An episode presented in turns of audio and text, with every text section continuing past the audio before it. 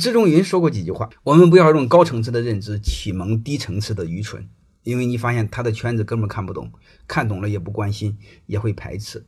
所以你要记住，改变是痛苦的。你要否定过去的认知，然后接受一个新的认知，这等于重新让自己脱胎换骨一次。但这个是很难的。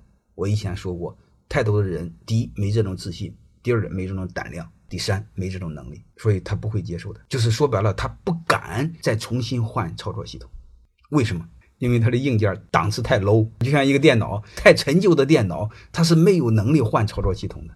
欢迎各位同学的收听，可以联系助理加入马老师学习交流群：幺八九六三四五八四八零。